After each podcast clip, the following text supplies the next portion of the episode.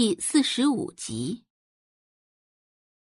虽然玉婷之声名狼藉，可这个人毕竟是儿子的好友，而且玉婷之品行没什么问题，还长了一副好皮相，所以王太太并不讨厌他。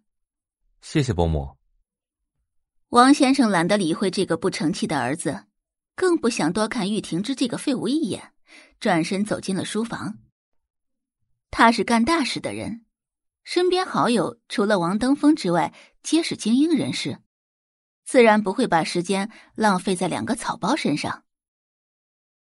王登峰推着轮椅走到门外，想到父亲和王登月的态度，怕玉婷之心里难过，接着道：“我爸跟我那个便宜弟弟就是这个死样，三哥，你别往心里去。”说完，王登峰有些忐忑的看了一眼玉婷之。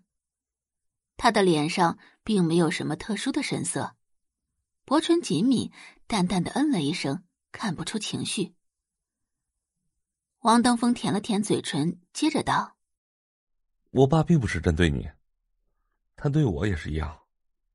也许在他的心里，只有王登月才是他的亲生儿子吧。无论我做什么，他都觉得我不学无术，他永远都在否定我。他喜欢电竞。”在王满城眼中，就是沉迷网络游戏。他想独立创业，希望父亲鼓励他一下。王满城觉得他好高骛远，眼高手低。他跟玉婷之成了好朋友，王满城觉得他是自甘堕落，不求上进。王满城似乎从未拿正眼瞧过他。说到这里，王登峰自嘲的笑笑：“呵呵，不过我也无所谓。”管他怎么看我呢？其实王登峰有时候还挺羡慕玉婷之的。虽然玉婷之声名狼藉，在江城人人避而远之，但他却拥有父母全部的爱。玉婷之低眸转动了一下食指上的银质戒指，古老的戒指在阳光的照耀下折射出神秘的光芒。听说过一句话吗？什么话？生而为龙，即使一爪折断了牙齿，拔裂鳞片，瞎目断爪，坠入浅滩，龙依然是龙。他一字一句，声调低沉，声音不大，却字字入耳。王登峰就这么看着于婷之，久久没有反应。这种感觉有点奇怪，好像突然之间有了信仰，胸腔中。充满了力量，三哥。嗯，我相信你。玉婷之轻笑出声。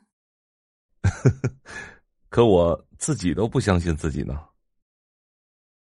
阳光透过斑驳的树叶照在他身上，整个人都显得有些不真实。须臾，玉婷之缓缓回眸，依旧是很淡的表情。在这个世界上，你唯一应该相信的人只有你自己。永远不要把希望寄托在旁人身上。宋宝仪跟随周磊来到了茶话会。这次的茶话会是江城八大豪门之一的李家太太发起的，地点在李家的后花园。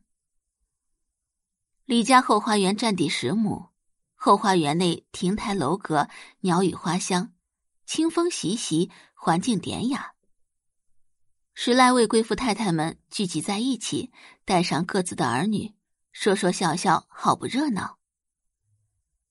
这些年来，宋家在豪门间的位置愈加显赫，再加上宋宝仪美名远扬，母女俩还未踏进园子，李太太郑淑慧就起身迎接。宋太太。我们大家刚刚还在说着宋小姐钟灵毓秀是咱们江城有名的大才女，你们母女俩呀，这就到了。漂亮话谁都爱听，尤其是周磊这种虚荣心强的。若是碰到夸宋宝仪的，他可以坐在那里听一天。